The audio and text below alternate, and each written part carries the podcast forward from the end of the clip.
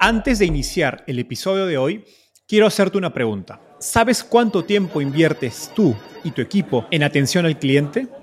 En el mundo de las startups, donde cada segundo cuenta y cada cliente es importante, Zendesk se convierte en tu aliado perfecto. Es como tener un equipo de superhéroes de atención al cliente a tu disposición. Zendesk es una plataforma omnicanal que integrará todos tus canales de comunicación como WhatsApp, email y redes sociales en un solo lugar. Gestiona tickets, ofrece una gran experiencia, aumenta tus ventas, pero sobre todo Construye relaciones cercanas con tus clientes gracias a Zendesk. Como beneficio exclusivo por ser parte de la comunidad startupeable, podrás probar el CRM de Zendesk completamente gratis por 6 meses. Y si decides continuar, tendrás 15% de descuento en tu primer año de contrato. Lo mejor de todo es que Zendesk escala de acuerdo a tus necesidades. Desde la oficina prestada donde empezaste hasta la compañía global que quieres construir. Compañías globales como Slack, Shopify y Airbnb confían en Zendesk para su atención al cliente. Ahorra tiempo, dinero y mantén felices a tus clientes.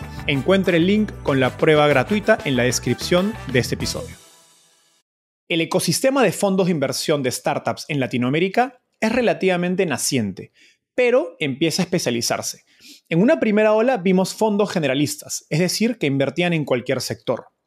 Pero desde hace un par de años hemos empezado a ver fondos especializados en sectores como FinTech o AgTech o en modelos de negocios B2B, como es el caso del invitado de hoy. Fernando Rivera es socio y cofundador de Buen Trip Ventures, un fondo de capital semilla especializado en startups B2B. Antes de Buen Trip, Fernando fundó y vendió Startnetsis y ETF.com, dos compañías de tecnología enfocadas en el mercado estadounidense. Durante la entrevista, Fernando nos compartió sus aprendizajes para crear un fondo de venture capital desde un país pequeño como Ecuador. También hablamos sobre su tesis para invertir en modelos de negocios B2B, por qué cree que son mejores que los modelos B2C que busquen los emprendedores y los mercados y sus recomendaciones de capital para startups B2B. Si estás empezando a emprender en B2B, esta entrevista es para ti. Gracias a Carmen de la Cerda, José Ordóñez y el resto del equipo de Buen Trip Ventures por su gran ayuda para preparar esta entrevista.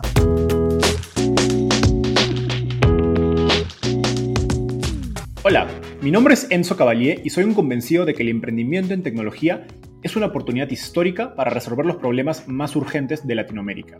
En este podcast conversamos con emprendedores e inversionistas de las startups más impactantes de nuestra región para descubrir cómo se idearon, escalaron y levantaron venture capital para solucionar problemas tan grandes como la educación, las finanzas y la salud.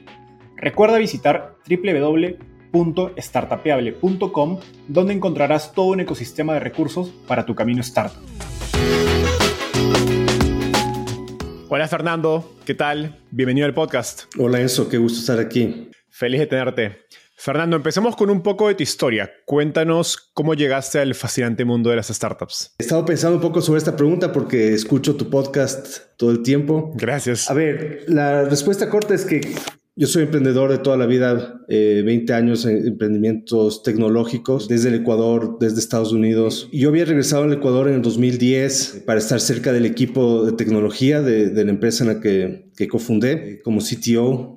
Y en, y en ese momento se hablaba muchísimo sobre emprendimiento y startups y innovación había mucha gente metida en el tema, muchos expertos, universidades, eh, el gobierno, pero junto con mi socio Felipe Chediak y algunas otras personas nos dimos cuenta que había muy, muy pocos emprendedores, muy, poca gente con experiencia habiendo levantado capital, habiendo eh, construido una empresa que esté ayudando a, construir este ecosistema que el gobierno ecuatoriano quería construir. Entonces fue así que junto con Felipe y y otros fundadores en su momento lanzamos Buen Trip Hub sin, sin, tener mucha idea, como un espacio donde aglutinar founders tecnológicos que quieran venir a aprender y donde podríamos ofrecer mentorías y eventos, startup weekends, ese tipo de cosas, un poco para devolver, una necesidad nuestra también de devolver un poco a la sociedad y, aportar con lo poco que sabíamos y la experiencia que teníamos. Muchos emprendedores eh, latinoamericanos venden su startup y se mueven a Estados Unidos. Tú tomaste el camino contrario, vendes tu compañía en Estados Unidos y, te vuelves a Latinoamérica. Cuéntanos un poco más de, esa motivación personal. Sí, Bueno, no fue exactamente así el timing. Eh, yo ya estaba de vuelta en Ecuador cuando vendimos la empresa y, y, regresé, como te dije, para estar más cerca del equipo de tecnología porque yo era el CTO de la empresa. Pero la verdad es que es una motivación que me acompaña toda la vida. Yo, de hecho, nací en Estados Unidos. La primera vez que vine a Latinoamérica tenía cuatro meses cuando nos mudamos a El Salvador, donde, de donde es la familia de mi mamá. Y luego vinimos al Ecuador y me crié aquí. Entonces luego regresé a la universidad en Estados Unidos, pero igual algo me atraía de vuelta al Ecuador y, a pesar de, estar viviendo en San Francisco justo al inicio del dot-com boom, decidí regresar al Ecuador. Creo que es algo que he escuchado de, de, otros emprendedores que también tienen la oportunidad de, moverse entre, entre varios continentes que, o emprendedores latinos, es que creo que sentimos que hay mucho por hacer todavía en Latinoamérica y que podemos tener mucho más impacto en Latinoamérica versus un mercado desarrollado donde, digamos, las oportunidades son menores, las cosas ya están inventadas, ya está todo hecho y, y, la gente termina por lo general escogiendo una carrera y quedándose en esa carrera de por vida.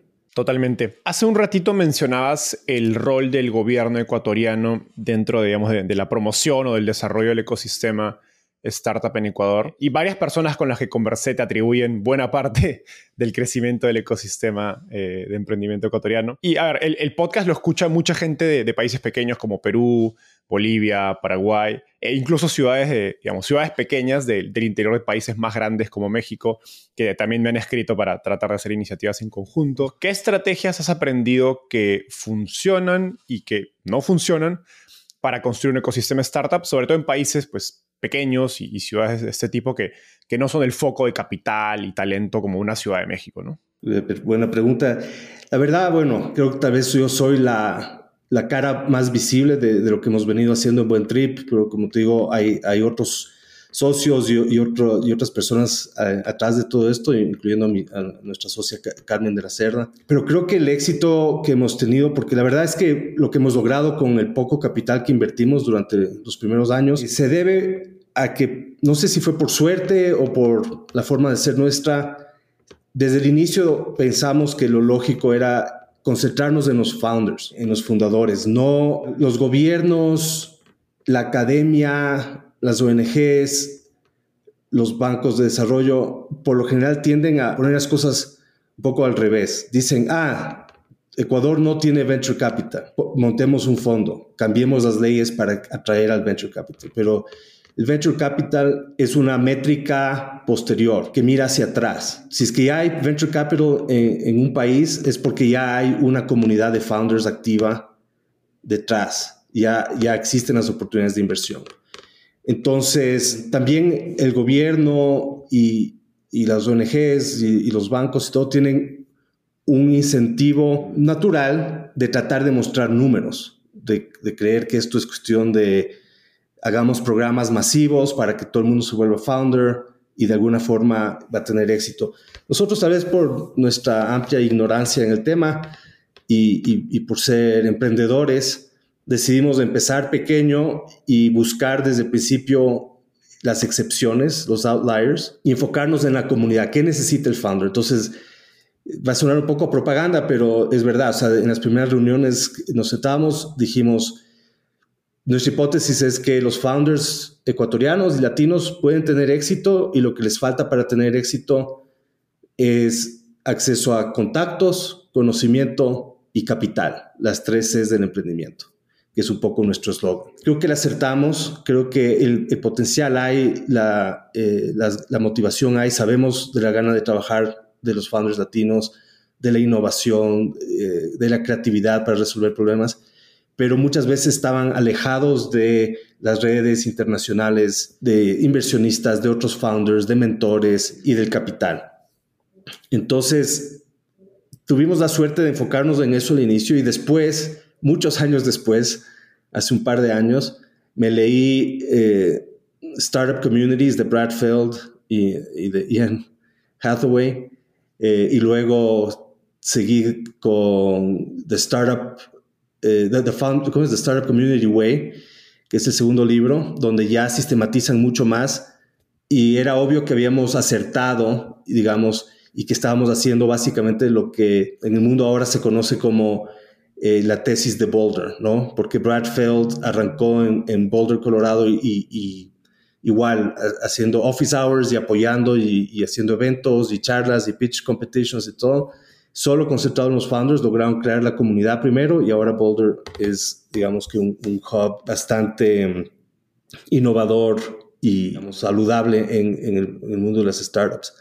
Entonces creo que sin querer replicamos lo mismo en, Quito y luego y ahora lo estamos haciendo en, toda la región. Mencionaste el rol de, bueno, de gobierno, ONGs, organizaciones de desarrollo, que tienden a tener un lente más sistemático al desarrollo de un ecosistema o quieren tenerlo, versus un caso como el tuyo y quizás tu equipo donde son un outlier que surgió no controlado por gobierno, por nadie. nadie lo planificó que Fernando y un grupo de amigos se junten para trabajar por el ecosistema.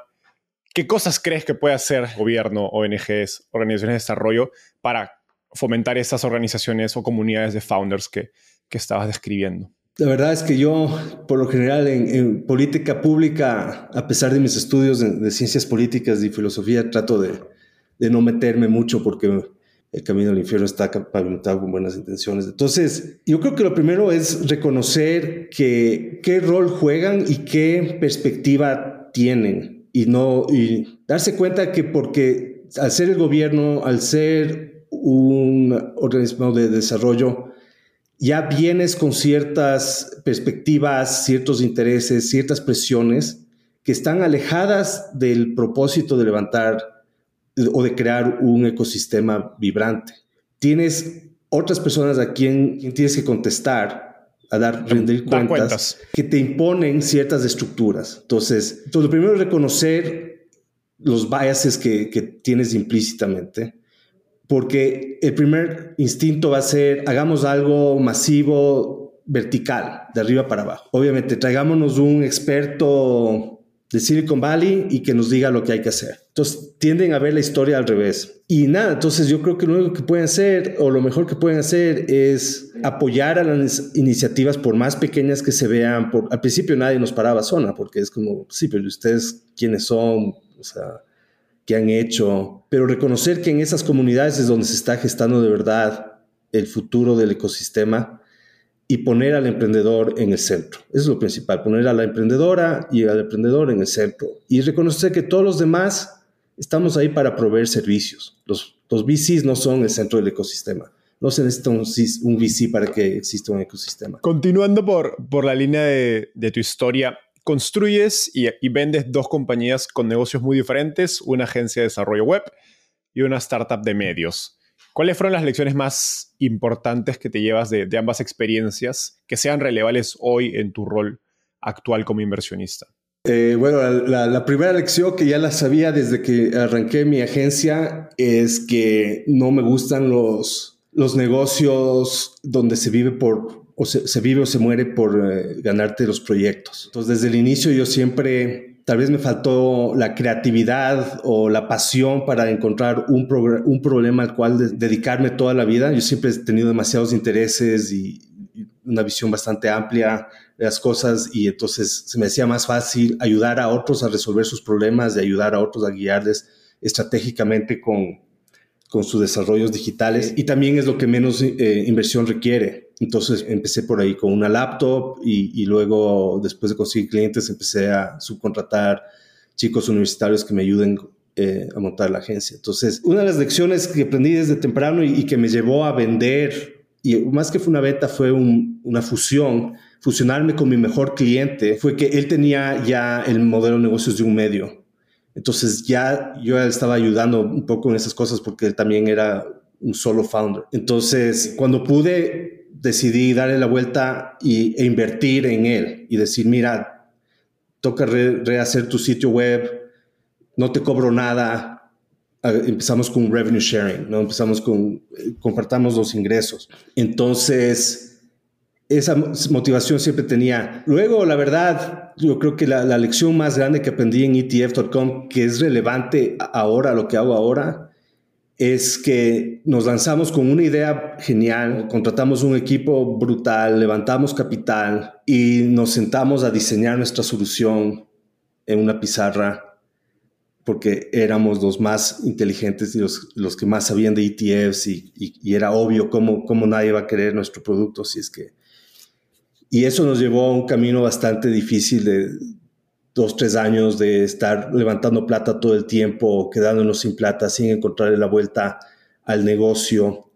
El resto del negocio, el resto del medio, eh, siempre había crecido orgánicamente, siempre tenía ganancias desde el día uno, pero una vez levantamos plata de Venture Capital, decidimos, eh, digamos que empezar a, tienes la presión de que, ah, ya, ya te di la plata, ahora ejecuta, y cuando te pones a ver qué puedes ejecutar, lo que está en el Excel. Y lo que está en Excel, lo único que sabes que sí vas a poder controlar es los gastos y los costos. Entonces nos pusimos a ejecutar el gasto y el costo. Lo que nunca se materializó fue los ingresos. Esa parte es, la, más difícil. Entonces, después de eso, cuando digamos, a la final no nos fue tan mal, a la final pudimos construir un activo muy interesante que, que de hecho lo adquirió Faxet en su momento y volvimos a hacer rentables de un día para otro, pero siempre se me quedó ahí en la mente el, bueno, ahí descubrí The Lean Startup, eh, ese libro, entonces dije, ah, claro, hicimos todo al revés, o sea, nos pusimos a hacer el producto primero antes de, ver si es que había la necesidad en el mercado. Y, creo que esa ha sido la lección que, que más impacto ha tenido en lo que hago ahorita. En ese contexto, ¿qué reacción te generaba ver compañías levantando tanto capital en PowerPoints durante los últimos dos años, que hoy día se ha vuelto más inusual, pero aún se puede ver? Trato de ser objetivo y, sin saber exactamente los detalles detrás del levantamiento y todo, no trato de no pasar un juicio de valor de entrada, pero de la lección que aprendí, yo siempre lo veo con un poco de escepticismo y, y, veo los problemas que te puede causar tener demasiado dinero parqueado en el banco. Ahí eh, sientes eh, la presión de ejecutar, sientes la presión de hacer lo que dije que iba a hacer. O sea, una vez terminas de levantar plata, eh, no hace falta, la verdad, que te preocupes en ejecutar exactamente lo que dijiste que ibas a hacer. Porque, especialmente al inicio, ¿no? Porque si no tienes product market fit, mejor seguir teniendo esa plata en el banco antes de gastártela todo tratando de encontrar product market fit. Entonces, yo siempre he visto el riesgo, nosotros nos dijimos, o sea, vamos a levantar plata, si esto no funciona en año y medio, devolvemos lo que nos queda y, regresamos a lo que hacíamos antes. Y es, es, muy difícil hacer eso, muy difícil. Es, siempre está como, ya mismo nos sale, ya mismo levantemos más plata. Entonces yo creo que muchos emprendedores sin, darse cuenta, tal vez emprendedores nobles de primera vez, buscan estas métricas de vanidad, como cuánta plata levanté en mi rol pre-seed o seed, y, no se dan cuenta que es un arma de doble filo y que tal vez se están poniendo la soga al cuello y perdón por mezclar las metáforas ahí, pero hay que tener cuidado lo que, uno, lo que uno pide y lo que uno quiere, ¿no? Entonces, por eso nosotros buscamos siempre invertir en, startups que son eh, eficientes de capital, en el uso de capital, y que sepan que estamos a su lado y que no tienen que necesariamente ponerse a gastar toda la plata porque yo ya dije y, y porque estoy levantando fondo 3 y necesito desplegar más capital rápido y o sea, no, no vivimos en Silicon Valley y entonces mejor acordemos que el capital en Latinoamérica siempre ha sido escaso, siempre ha sido costoso y, que eso es un poco lo que nos hace diferentes y, seguir por ese, por ese lado, ¿no? Hablando de levantar capital, en Venture Capital se suele estimar eh, lo difícil que es levantar un fondo de Venture Capital en sí mismo, más allá de lo que, lo que hacen las startups mismas. Y, y si es difícil levantar capital para una startup en, en un país pequeño como, como Ecuador, bueno, no quiero imaginar cómo sería para, para un fondo.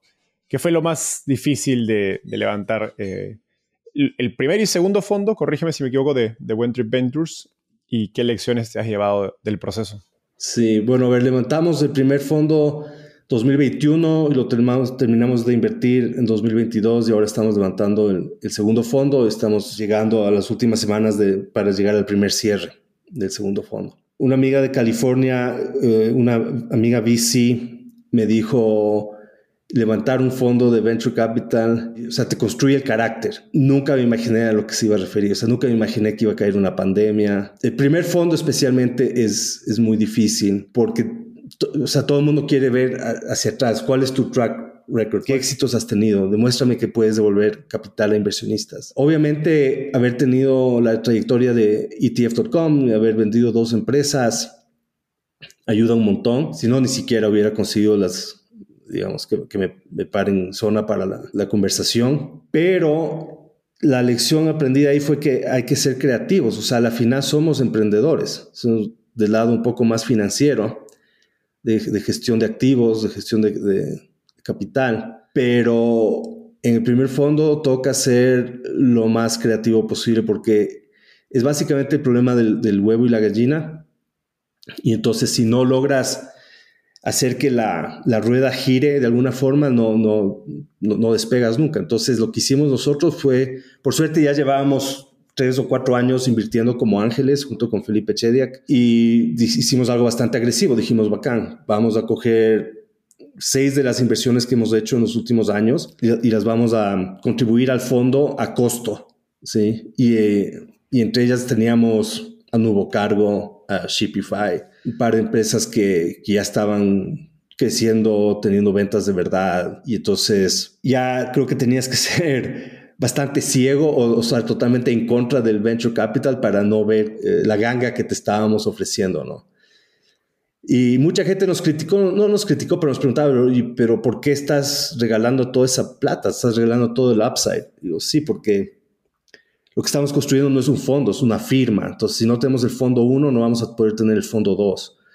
Y entonces nuestra, siempre pusimos nuestra mirada en hacer un fondo prototipo para demostrar que podíamos levantar plata, que podíamos invertir, que en el Ecuador habían suficientes eh, founders en quien invertir y que luego ya vendría eh, fondo 2 y fondo 3 si es que hacíamos bien las cosas. Me encanta ese mensaje porque demuestra mirada de largo plazo y, bastante skin in the game eh, para lo que estás construyendo. Hablando de, de Buen Trip Ventures, me gustaría entrar a, la tesis de, lo que están haciendo hace poco leía un blog post donde anunciaban que sus nuevos programas e inversiones iban a ser enfocados en startups B2B.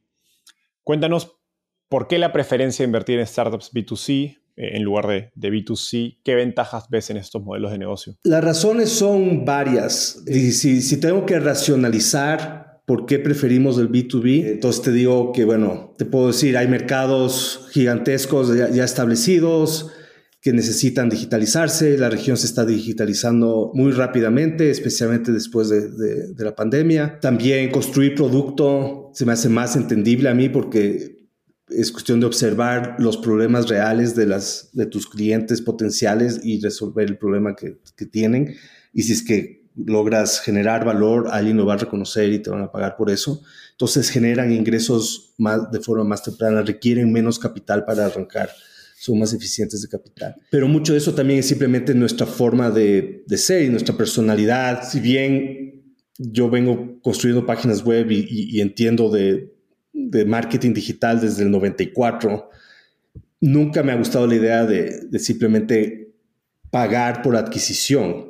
Eh, porque si es que no hay, yo creo que hay un momento para pagar por adquisición, pero no es al inicio, es cuando ya has validado el modelo de negocios. Entonces, nunca he pensado que los, las grandes empresas, muchas de las grandes empresas B2C, tanto en la región como en Estados Unidos, yo no entiendo por qué son venture backed, ¿no? Son empresas como Uber que nunca han ganado plata con la promesa de que por escala algún día van a ser un, y que es winner take all. O sea, entiendo todo eso, pero no veo cómo, digamos. Y eh, peor en, una región donde el capital es escaso. Pero ya, ya en la tesis de inversión como tal, regreso a lo de la transformación digital y, luego eh, conversando con gente de Endeavor Catalyst, el, fondo de, Endeavor, resulta que también otra idea que para nosotros era como que lógica, pero de repente parece que sí hay datos detrás de esto.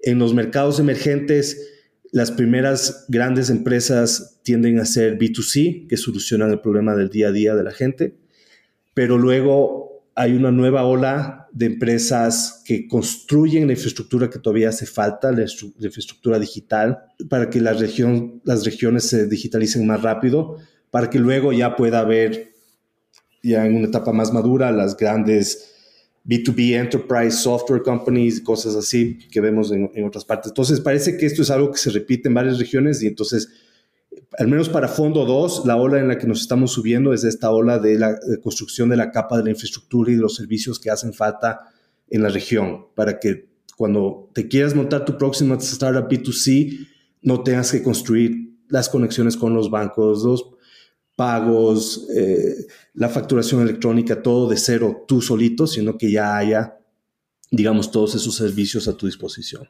Genial, está muy interesante este, este último punto, vamos a, hacerle doble clic más adelante. Eh, pero me gustaría profundizar en, los retos que tienen las startups B2B en Latinoamérica. En mi corta experiencia, una de las mayores dificultades es tamaño de mercado y, go to market. Quizás es una experiencia limitada, pero, por ejemplo, he visto eh, startups de, software as a service con productos muy interesantes que generan eficiencias importantes para grandes compañías, pero los montos de, sus contratos son muy pequeños en relación al beneficio que le generan a, estos clientes. ¿Cómo evalúas tú el potencial de, mercado y, la escalabilidad de, una startup B2B? Tienes mucha razón y, muchas veces vemos que el tema del pricing les, les juega en contra a, las empresas. Entonces, o bien nos vamos por B2B Enterprise ya bien, bien grande, donde, por ejemplo, tenemos en portafolio a, a Cryptos, que es una empresa de ciberseguridad que eh, clasifica millones de documentos automáticamente para encontrar dónde están los riesgos de seguridad. Y entonces no necesitan muchos clientes en la región para hacerse grandes y también tienen el potencial de volverse eh, globales, porque la solución no es solo para Latinoamérica. Entonces ya tienen de clientes a los bancos y a las aseguradoras más grandes de México, Chile, Perú, Ecuador. Entonces creo que por ahí se ve. El otro modelo que nos gusta mucho es el que digitaliza grandes sectores de la economía. Entonces, por ejemplo, caso más grande en nuestro portafolio es Nubo Cargo. Se dio cuenta que mover carga de, Estados de México a Estados Unidos es un proceso engorroso, con 12 pasos en la cadena de valor, múltiples players, eh, adonización, desadonización, eh, freight forwarding, o sea, un montón de cosas que la información, la digitalización podían venir a, ayudar a dar transparencia a todo eso. Y luego se volvieron, digamos, lanzaron un producto de finanzas embebidas porque ya puedes también acelerar los pagos a los proveedores, porque ya sabes que es cuestión de esperar 30, 60 días para que te paguen, etc. Entonces empiezan a dar esos servicios. Y, hemos logrado encontrar un par más. Eh, por ejemplo, en salud tenemos Relieve, que igual empezó como un SaaS para médicos y ahí tenía el problema ese que, o sea, ok, consigo los 10 mil médicos privados del Ecuador, les cobro 100 al año y, y luego, ¿qué? ¿no? O sea, se dieron cuenta que al montarse en una plataforma transaccional y conectarse con las farmacias, los laboratorios eh, y las aseguradoras, todos también podían participar de toda esa economía que circula a través de la salud y, volverse la plataforma estándar para, para esos pagos, reembolsos y todo lo demás, y ahí se vuelve una oportunidad gigantesca. Entonces, nos gusta ese modelo también que no es puramente SaaS, por eso decimos B2B software y no decimos B2B SaaS, porque no estamos tratando de imponer un solo modelo de, negocios, que es la venta de suscripciones, digamos, del alquiler del software. Que creo es un modelo que aún está en una etapa muy temprana en Latinoamérica, al menos desde mi perspectiva, y por eso el modelo transaccional o como fintech sobre, digamos, eh, un software, parece hacer bastante sentido, que al final de cuentas te da un negocio bastante similar, ¿no? Porque si cobras un porcentaje, no sé, de 2, 3% o más o menos sobre un negocio que es relativamente predecible de 10 mil dólares mensuales, bueno, puedes decir que estás cobrando un SaaS fee, solo que es una, una, licencia de, de, suscripción, solo que está digamos, oculta detrás de una transacción, pero es mucho más fácil de vender, dado que pues sobre todo pymes, ¿no? o negocios pequeños o médicos, como estabas eh, comentando, no están todavía acostumbrados a pagar un, una mensualidad SaaS como quizás una compañía en Estados Unidos. Eh, y, la propuesta contraria de, digamos, de cobrar la transacción suena más, más digerible, digamos, para, para una pyme latinoamericana. ¿Lo, ¿Lo, ves así? Sí, sí. Yo más bien lo que como lo veo es, ya, ya son industrias grandes, ya, ya se mueve mucho dinero en esas industrias, son muy ineficientes y si es que logras ser el primero y el mejor, eh, entonces vas a tener las ventajas de los efectos de red que eso te da. Entonces, si, si no le tenemos miedo a la transaccionalidad, si bien muchos fondos dicen, no, yo quiero ver eh, algo predecible o como un contrato, ¿qué pasa si no?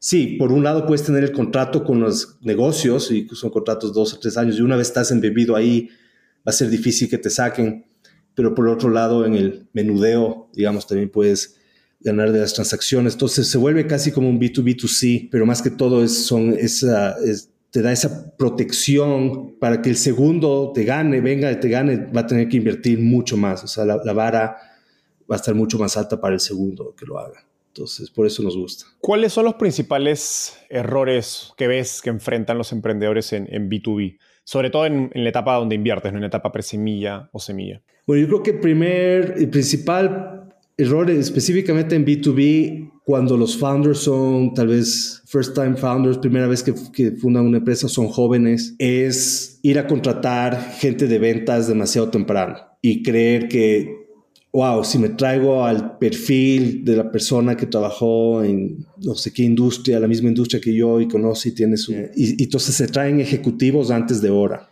Eso, eso, lo he visto varias veces y luego empiezan a tener éxito cuando despiden a esa gente y regresan al founder-led sales, a, las ventas eh, lideradas por founders. Porque no deberías estar escalando la parte comercial hasta no tener exactamente clara la propuesta de valor, eh, la moción que usas en la venta, si es que es una venta vertical top-down o si es que estás entrando por abajo a través, por ejemplo, de desarrolladores que luego implementan en sus empresas.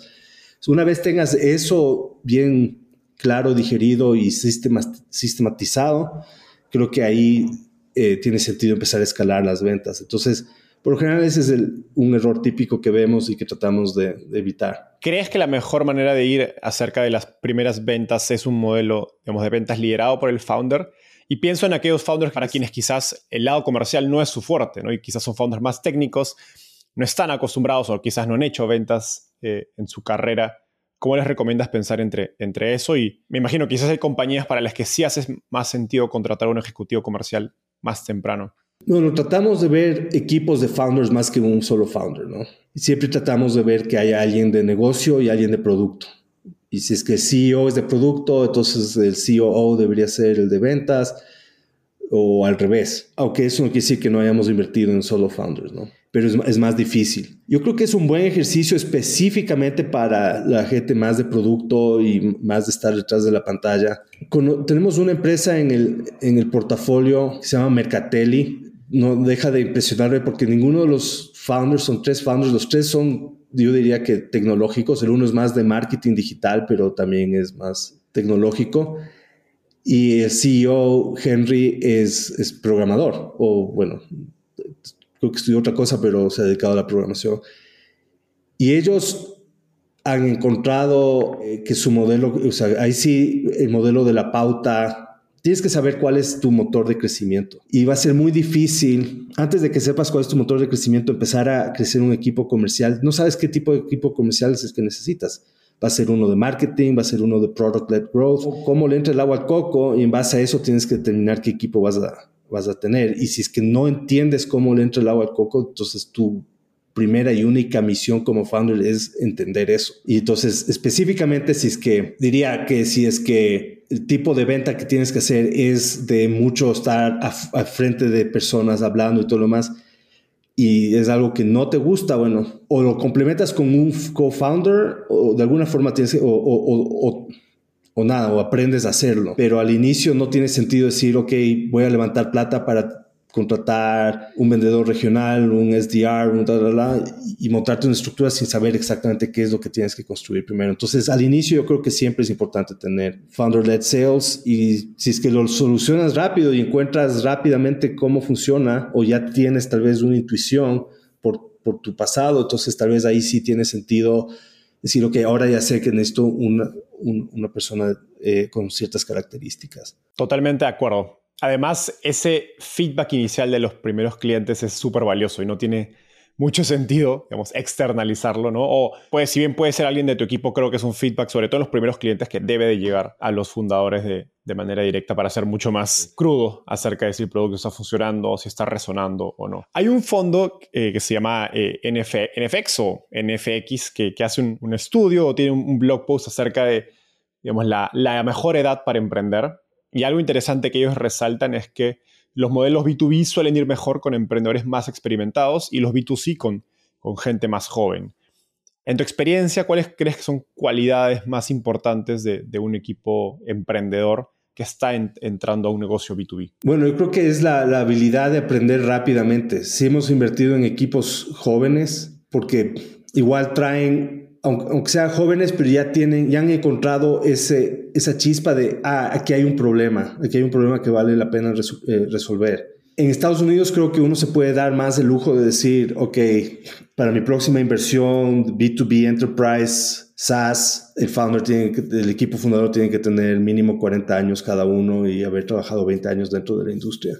En Latinoamérica, si nos ponemos a esperar así las condiciones ideales, nunca, nunca vamos a coger la ola porque nunca, o sea, no, no se va a materializar. Entonces, es esa habilidad de, de aprender, esa habilidad o esa disposición a, a no creer que siempre tienes la razón, hacer lo suficientemente flexible para escuchar lo que te está diciendo el mercado, lo que te está diciendo el cliente. Creo que te, ayuda un poco a sobreponer estos problemas que puedes tener por falta de experiencia. Entonces, es eso, es, esa curiosidad analítica y, ser lo suficientemente, digamos, eh, humilde para, para saber cuándo tienes que pivotear, cuándo tienes que encontrar es el caso, por ejemplo, de Deepak Chugani y de Nuevo Cargo, ¿no? Él, él, arrancó con otra idea, pasó por Y Combinator con otra idea mucho más B2C, iba a inventarse una nueva industria que no existía y seis meses después de graduarse de Y Combinator, a pesar de todas las porque viene con un cierto peso eso, ¿no? Que fui solo founder, me aceptaron, para, ya levanté plata para esta idea y decir, miren, esto no va y voy a cambiar totalmente el modelo de negocio y encontrar algo en teoría más aburrido, pero digamos un problema más grande ya real y, he tenido mucho éxito y creo que tenía 26 años cuando arrancó, entonces poder se puede, o sea, todo es estadísticas, ¿no? A la final ya depende del individuo. En términos de valores, te he escuchado decir que que en Buen Trip les gusta invertir en givers, no takers. Explícanos esta frase y, cómo evalúas en un emprendedor este, este valor. Bueno, esto, esto nace justamente con nuestra forma de ser y, nuestras motivaciones para em, empezar Buen Trip. Si, te acuerdas, no, no empezamos Buen Trip con ganas de volvernos inversionistas nos volvimos inversionistas gracias al éxito que ya tenía Buen Trip y la necesidad de capital. Y entonces, eh, pero básicamente a lo que apunta es a que no queremos, mira, esto va a ser una relación de largo plazo, menos puede ser 10, 12 años. Y entonces, y somos los primeros socios, queremos ser el primer cheque. Entonces no podemos darnos el lujo de invertir en personas demasiado transaccionales que no tienen una mirada a largo plazo, que ven todo como un juego eh, de corto plazo que el ganador se lleva todo. Y la verdad es que también sí nos hemos equivocado, sí hemos escrito cheques sin hacer ese due diligence o casi escrito cheques, eh, por ejemplo, a través de nuestro programa de aceleración con equipos que luego nos dimos cuenta, mm, y es fácil ver porque no valoran nada de lo que estás haciendo, es, todo se vuelve sobre la transacción en sí, o sea, cuál es el post-money valuation del safe y cuánta plata me vas a dar, y como así tanto porcentajes y Y Combinator me ofrece mejores opciones y esto tal, Entonces cuando ya empiezan a negociar así, ya vemos que, ok, si ahorita estamos teniendo estos dolores cuando estamos ennoviados de gana, ¿para qué nos vamos a casar? ¿Y cómo lo medimos? Entonces, em, ya desde este año estamos, ya tenemos un approach mucho más sistemático y por ejemplo, lo que te puedo decir, en el, programa de aceleración, acabamos de, seleccionar las, las, cinco que van a pasar por nuestro programa de aceleración. Las finalistas pasaron por tres entrevistas. Entonces, la primera fue una súper rápida para llegar a conocer el equipo y de qué se trata, y, es más que todo ellos hablando y contándonos del problema, el equipo, la tecnología, tal. Una llamada de 45 minutos mucho más profunda sobre la oportunidad, el producto, go-to-market strategy, el equipo, etc. Pero a la final, la entrevista más larga es la de fit cultural, donde y se quedan locos porque llegamos con preguntas que les desarman totalmente, como eh, ¿cuándo fue la última vez que ayudaste a alguien? ¿Qué es lo más bondadoso que alguien ha hecho por ti? Eh, cuéntanos de tu infancia, no cuéntanos de cómo llegaste a, montar la startup, sino cuéntanos de cómo te criaste, cómo, ¿no? Hasta llegar a la, a la universidad, etc. Y ahí vemos las reacciones, la forma de contestar, etc. Y la verdad sí es que nos, nos da bastante eh, información. Obviamente recién lo acabamos de implementar y es la primera vez que lo hacemos sistemáticamente, entonces ya te contaré de aquí a 10 años cómo nos fue, pero, pero ahí vamos iterando sobre esa, esa idea y cómo medirla. Qué gracioso, suena a una entrevista de, de laboral, ¿no? Básicamente a la entrevista fit cultural de, un trabajo que, que, no suele suceder en las aceleradoras. Ahora, si bien tú inviertes en etapa presemilla, tratando de ser el primer cheque institucional, esto suele pasar en una etapa donde digamos, no hay ventas o son muy poquitas. Eventualmente, más adelante, te toca ayudar a tus compañías a levantar siguientes rondas de capital, donde ya hay más tracción, más métricas, más producto, etc.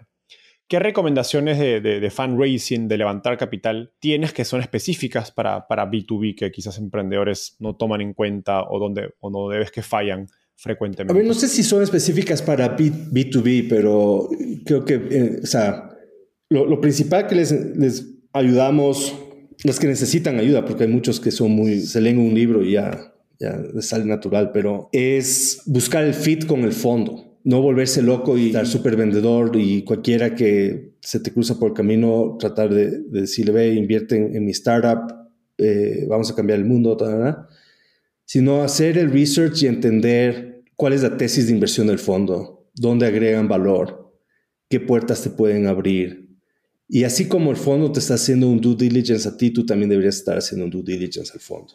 No ser transaccional, no, no todo el dinero es igual, no, no, no todo es maximizar el post-money valuation de esa ronda. A la larga te estás asociando, o sea, tal vez un, un poco entender lo que quiere decir inversión patrimonial versus deuda o crédito. Esa es la, es la inversión más costosa que puedes recibir porque estás cediendo participación, control, etcétera. Entonces, no creo que es algo que se tiene que tomar a la, ligera. Y de ahí ya, o sea, nada, ser metódico, ser sistemático, estar, uh, tener la piel dura, porque te van a, decir no un montón de veces, y, montar un, un, sistema, o sea, un proceso sistemático. Todo está en el proceso, ¿no? Igual que nos tocó a nosotros para levantar el primer fondo, o sea, es levantarse todas las mañanas, mandar ese email, recordar a la gente quién eres, qué es lo que estás haciendo, mostrar las métricas, no tomarlo personal si te dicen que no, eh, no desaparecerte y luego llegar la próxima vez que estás levantando plata,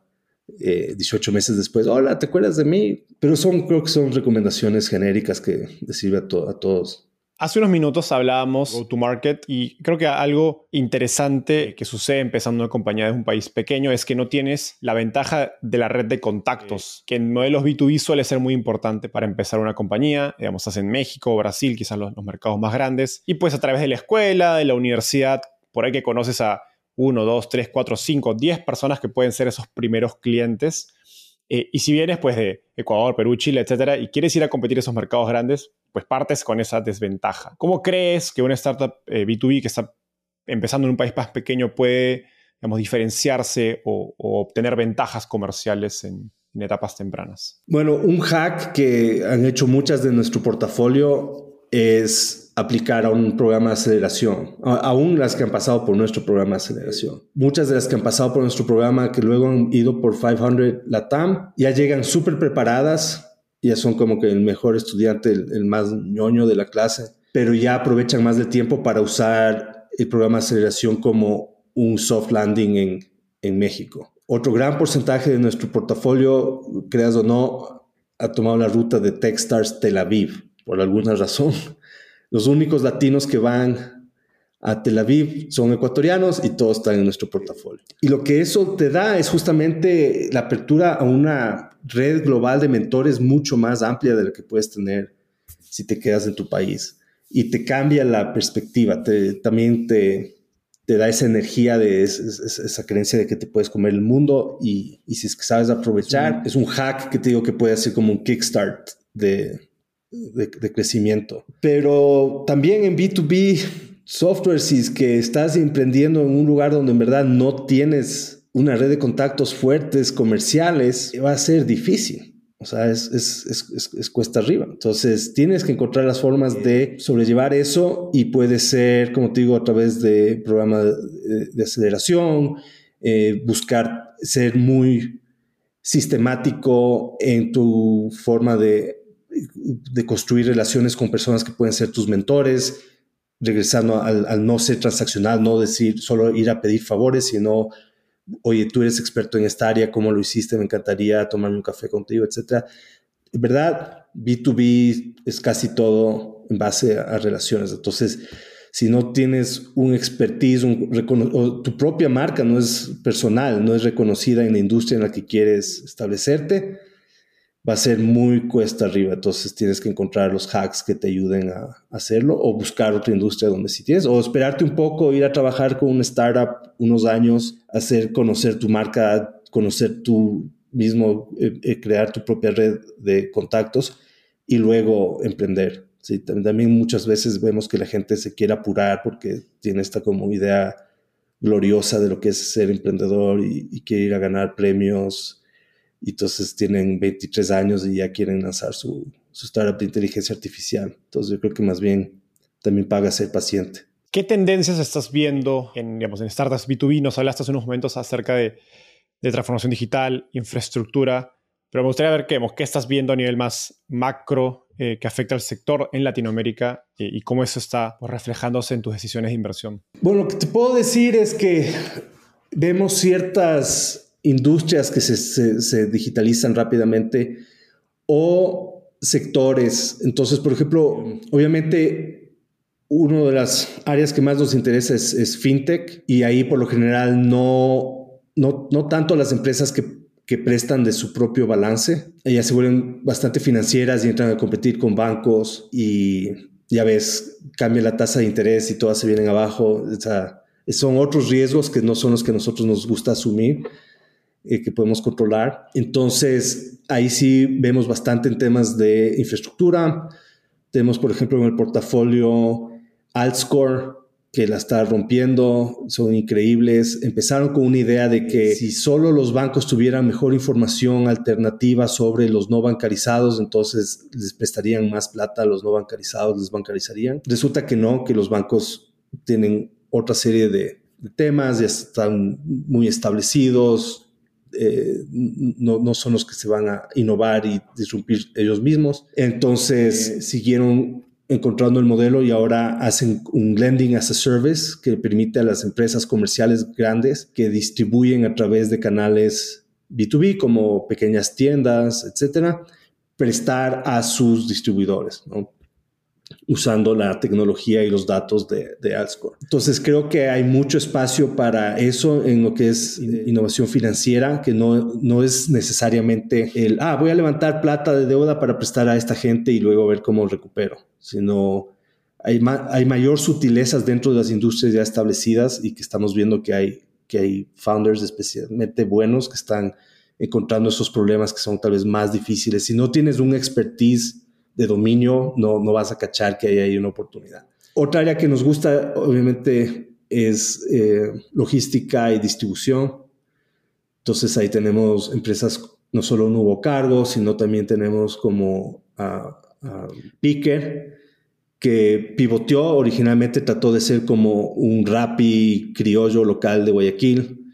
Se dio cuenta que nunca iba a competir con Rappi en levantamiento de capital y, más bien se dio cuenta de la fricción que hay entre los negocios y los marketplaces como Rappi y Uber Eats, que se llevan hasta un 25% de la venta, ni siquiera de la ganancia, sino de, del top line. Y entonces desarrolló una plataforma de software que ayuda a los, especialmente empezando con los restaurantes, pero a los comercios, a, a fortalecer su canal de venta directa, ¿no?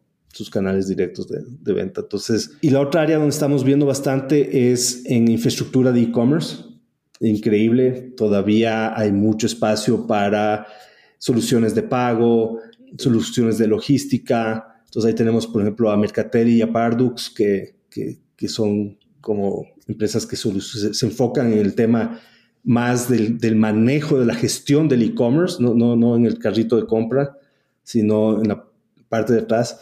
Y ahí estamos viendo, eh, acaba de entrar a nuestro programa de aceleración, que es, el One, One, Click Checkout, por ejemplo. Entonces ahí vemos bastante innovación. Y algo que nos sorprendió bastante, pero que tiene, tiene todo el sentido, tenemos en este, en este cohort, vamos a tener dos startups en el tema de medios y marketing, performance-based marketing.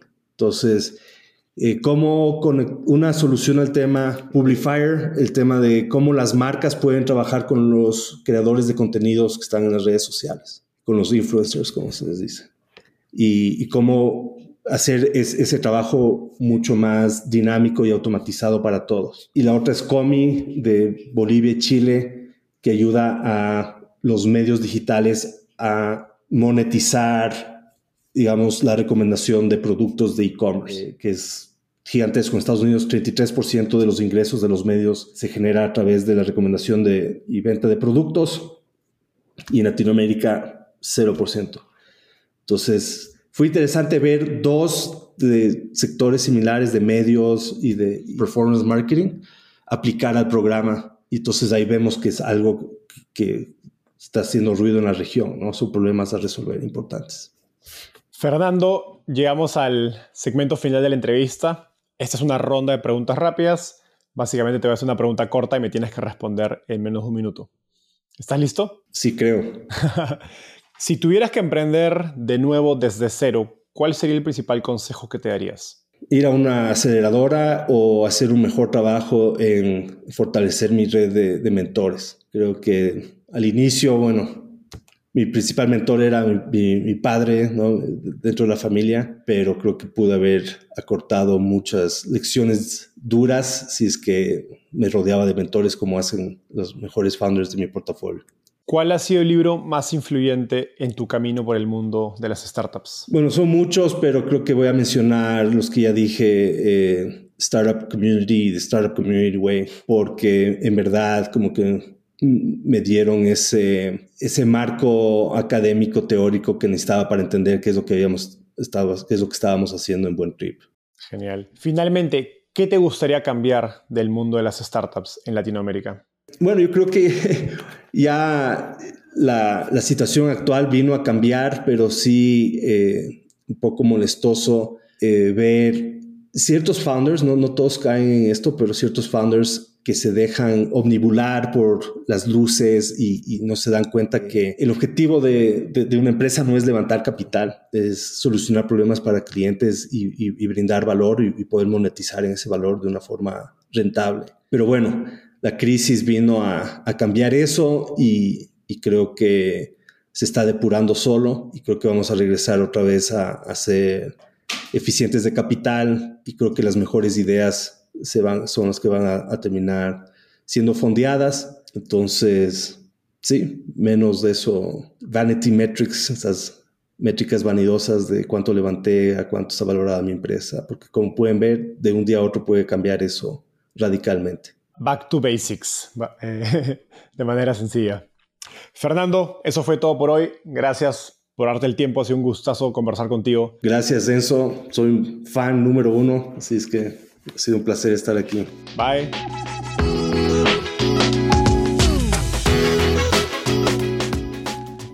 Antes de cerrar el episodio, quiero contarte que lanzamos el podcast Startupiable en 2021 y en menos de un año ya somos casi 10.000 personas que lo escuchamos cada mes.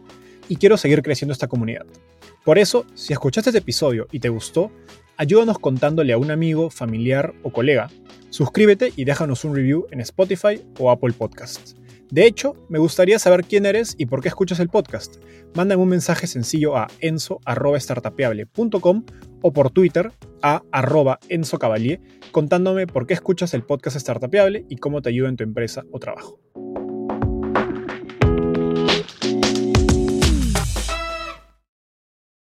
Este es un podcast producido por Explora.